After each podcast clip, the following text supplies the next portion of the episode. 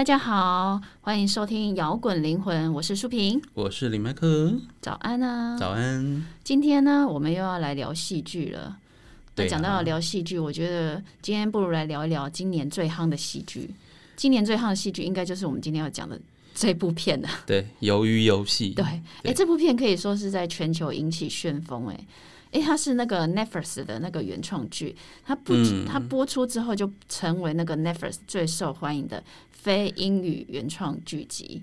怎么说呢？因为它在九月十七号上映以后，就大概十七天吧，就已经有累积了一点一亿户的观众哦，就是它已经成为那个 Netflix 史上最受欢迎的影集。Netflix 有一点一户个有 Netflix 账号的人有看过这一部，对对对，在，二十五天内，就是很这个对，就是成为平台里面观众数、观看数最高的影集，它已经超越那个之前的那个什么《亚森罗平》啊，还有《子游戏》。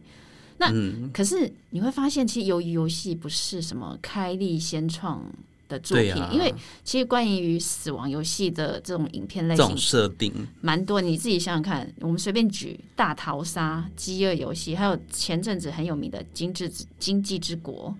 你光是用直觉去想，就会想到这样的作品就有一堆。其实可以说这个题材在戏剧界已经算是被写到不要写，对，因为像像在美国跟日本已经有很多像这种关于死亡游戏题材影片，可是为什么是韩国的鱿鱼游戏会受到对。全球瞩目？它真的是受到全球瞩目哦、对啊，可以行销到就是全几乎在每一个国家的排行榜都是第一名。嗯，对所以这这部剧为什么会这么红啊？我觉得有一点就是因为它反映了现在很多人面临的困境。怎么说呢？因为疫情关系造成的嗯债务问题。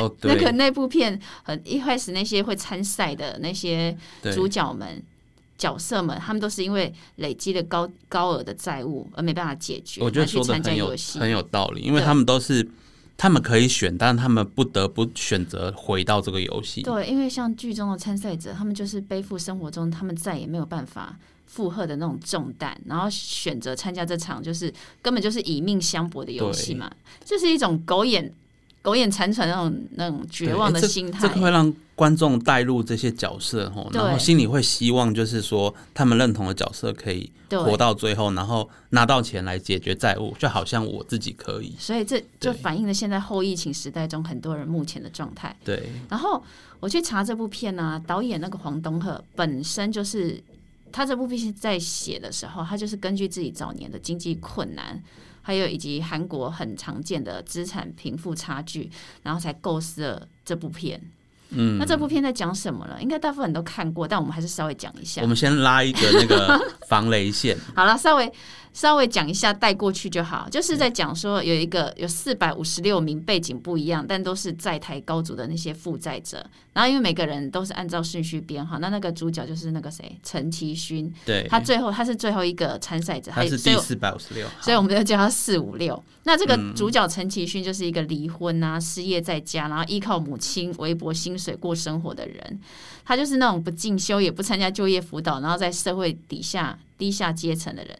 但是他曾经也是有家庭幸福、哦，他是之前有工作十年，但是因为公司重整，然后失去工作，后面他也曾曾经创业，但是创业每一个都不顺，所以一直在负债。后来也跟妻子离婚，然后女儿也被前妻带走。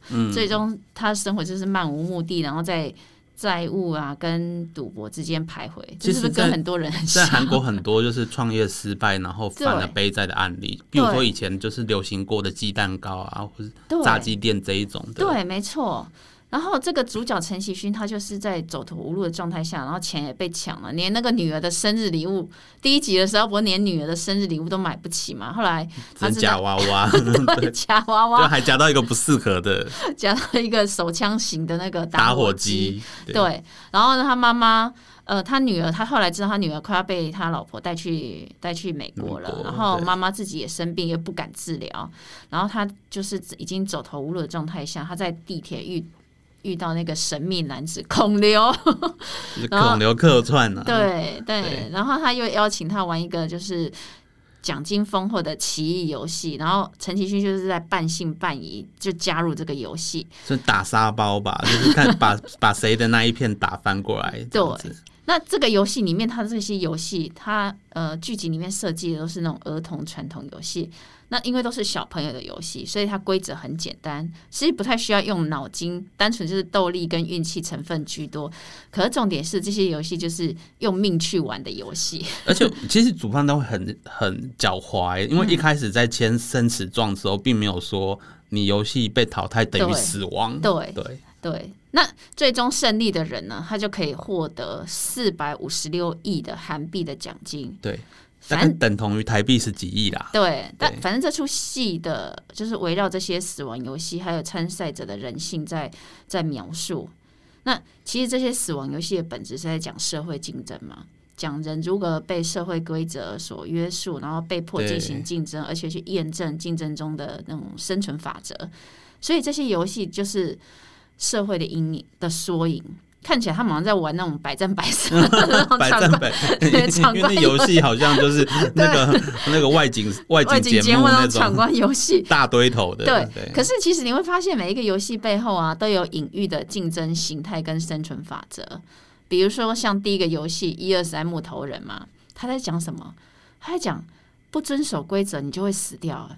像那种外表可爱的小女孩啊，她不是有一个大娃娃吗？看起来很可爱，可是发现他后来才发现，你只要不遵守他的规则的话，他就可以把你 biang biang 蹦死。就是它是一台杀人机器包装成和善外表的政府的暗喻耶。对对对，对就是设计从这种反差嘛，所以就为整个那个就是嗯增添一些恐怖的感觉。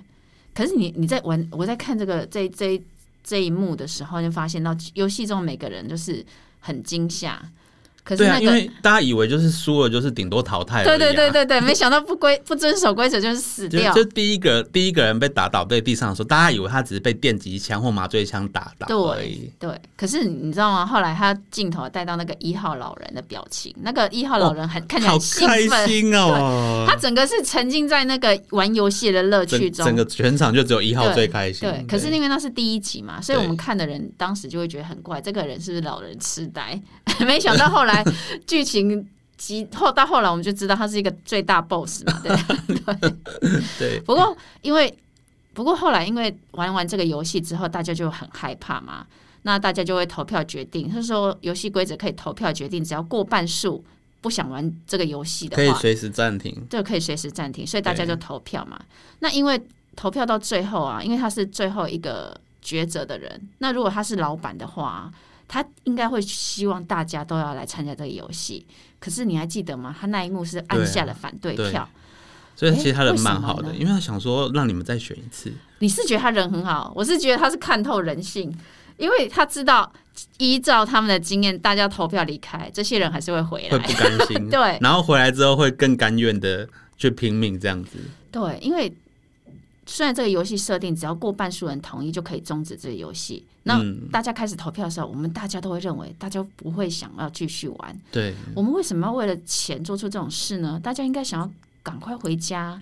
哎，没想到那一幕是同意跟不同意的人是陷入拉锯战、哦。对啊，其实不想死，想要赌一把，呃、最后不怕死，想要赌一把人还是很多哎、就占一半啊，就是是一号老人最后决定是，但他是他是投暂停，对对那可你知道吗？剧中有一句台词，就是说，与其出去活得像狗一样，我宁愿在这里试着做点什么再死。嗯然后有人说，反正我无家可归，在这里还有希望。要是出去的话，我一无所有。但但因为老老板那个大 boss 还是投了反对票嘛，所以大家游戏有终止，回去一段时间。对，但是回去现实世界后，发现现实世界是一个炼炼狱。无间道的地狱啊，对，所以大家才发现，哎，这游戏从这游戏退出不是一个真正的选项嘛？好像也没得选呢，不如回去拼命这样。对啊，所以只有加入游戏才有翻身的可能。因为男主角是没办法，他妈妈没有钱看病啊，他不知道怎么办呢。对啊，所以这这出戏就是在描写这样的矛盾的心情呢、因为这游戏规则设定，你每淘汰一个人就会多一亿韩元呢、对啊所以你最后只有一个人会活下来。对，所以即使照规则没有规定说最后一关一只能活一个，但是人性会造成说最后只活一个人。对，对然后大家就会为了追求胜利去放弃道德嘛。嗯，大家不止因为害怕进行游戏，你还要时时刻刻防备你你被暗杀、对或者啊，明斗死掉。那就他就在暗喻我们这个社会啊，对大家很客气，但是有人会把你当垫脚石，有人会泼你脏水，这样子。然后第二个游戏就是那个碰糖碰糖游戏嘛，我觉得这是在讲那个人生生而不平等，一开始的选择就非常重要。那个很夸张，你如果选到雨伞跟选到三角形是完全不一样的命运，好吗？三角形根本就作弊啊！你三角形还还会弄破的话，那你可以去早点投胎，重新对，重新再来一次比较快。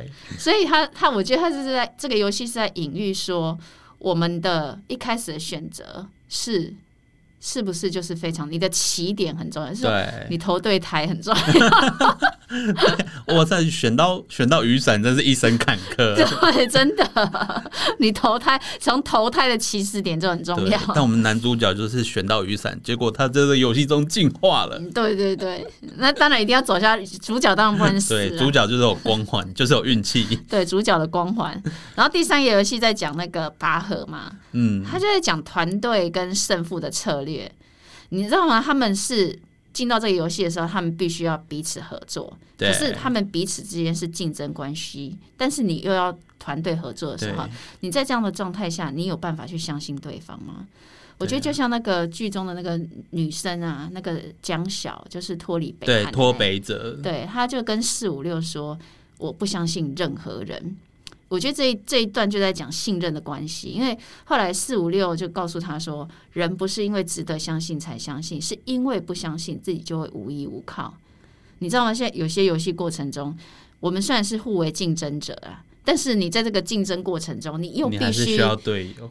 必须跟他人合作连接。对啊，但是如果你没有信任对方，你没有办法跟他达到一个好的合作连接，你因为你到最后你会孤军奋战，你就走不到最后。所以这是在讲一个很奇妙的矛盾的现实关系跟心情啊，对啊，对。还有就是接下来呢，我们一开始现在要合作，接下来的第四个游戏就是弹珠游戏嘛，他要求两人要一组竞赛。一开始大家都挑那个最有胜算的组合，因为延延续上一关嘛，就大家会觉得说啊，我是找对友，对对，就没想到。就这一关就是要让两让两个人对战，本来从合作关系马上变成敌对关系。你知道我我在这一这一关的时候看到差点不想看，因为我本来想说那个老老人跟那个主角说哦，我们是最强的钢布组合，他们的钢布就是嗯韩国小朋友打弹珠的一个说法，就是我们是个钢布的话，就是我们是一个默契很好、实力很强的一个打弹珠的拍档，这样子。对，可是到最后不是你死就是我亡，对呀、所以是然后跟上一场的拔河比赛是不是成了一个很强烈的对比？对，因为上一场就是大家合作赢了，然后很开心啊，然后很振奋，然后整个游戏带来很光明的一个点。对。哇塞，这游戏是有人性的。对，然后 接下来就是那个什么玻璃桥，哦。玻璃桥那边超暗黑的，对，因为他就是在讲一个面对未知，然后你怎么去随风险的随机选择。因为主主办单位是先让参加者自行选择一个数字嘛，那因为我们不知道前面要不知道会玩什么，要玩什么，所以很多人都会先选中间的数字。大家觉得中间最安全。对，因为不想当第一，也不想当最后嘛。那剧中的那个 VIP 们就就分析啊，说那是什么动物的本能，就是我们当我们面临危险时，动物就会想要躲在群体中。对，所以想想看，我们是不是就是这样？当我们面临危机或觉得不安全的时候，第一个反应就是想要躲在群体，中不。要当出头鸟啊。对，跟大家相同才是对的。对啊，哎、不过后来剧中选择那一号的人，真的运气很差。因为他这个游戏他原本是选择最后一个，他为了自己自己的勇敢选择他跟主。角换，对。对。其实这我们发现这个游戏其实是最后一个最有利，你只要一直催促前面的人赶快走，对。你你就可以很多人帮你在前面先试。对，所以你看，他其实最后就一总共有六个游戏嘛，然后整部戏就是在讲暗黑人性跟欲望的那种人性拉扯，就是看起来好像大家在嗯朝着获得巨大财富的梦想拼搏，但你其实仔细想一想，其实那与其说那是梦想，不如说那是因为已经深陷泥沼，那你手边唯一能够依靠的那条线。还是一个随时会断的线，嗯，所以不是为了实现什么梦想，我觉得是为了能够有机会去挣脱自己像那种狗屎的命运，你知道吗？与其烂命一条，不如搏搏看。对啊，所以这部片你不如说是在追寻梦想，其实只是想要解决生活困境。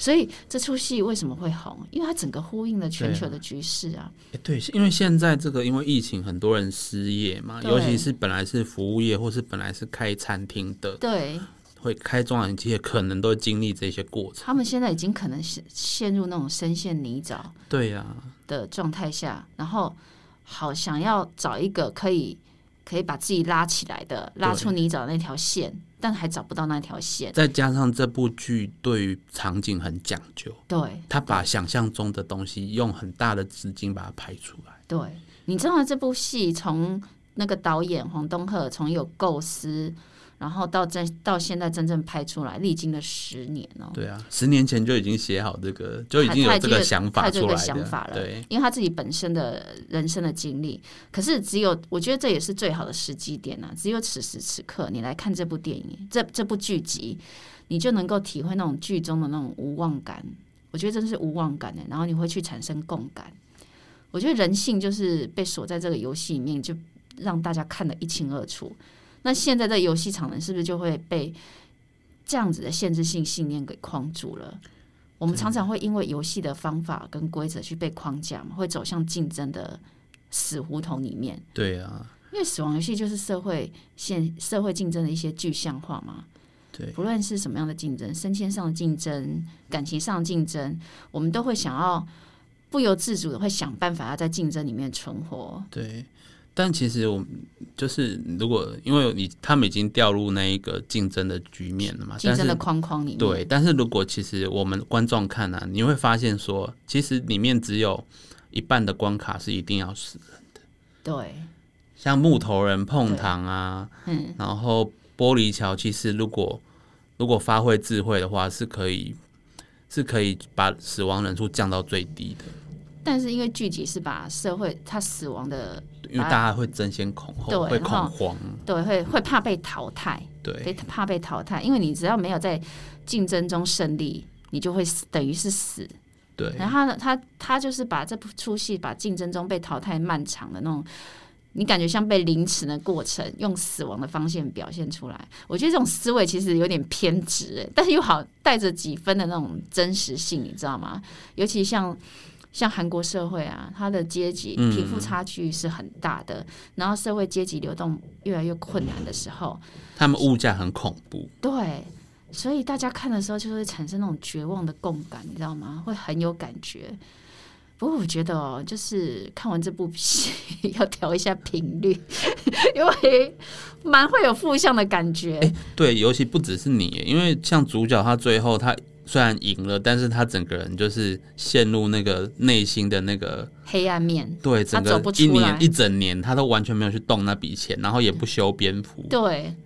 但是后来去整理头发，我的妈呀，怎么会是那个红色的头发？对为什么设定成那个 红色的，那个那个发型？那个发型还很像一个脱口秀演员，然后还染成红色。对呀不过呃我觉得这些先提不提。我觉得你在看这部片的时候，你去观察自己有没有被勾起什么样的情绪，你有没有不信任，有没有恐惧，或者是害怕死亡的一些负向印记产生。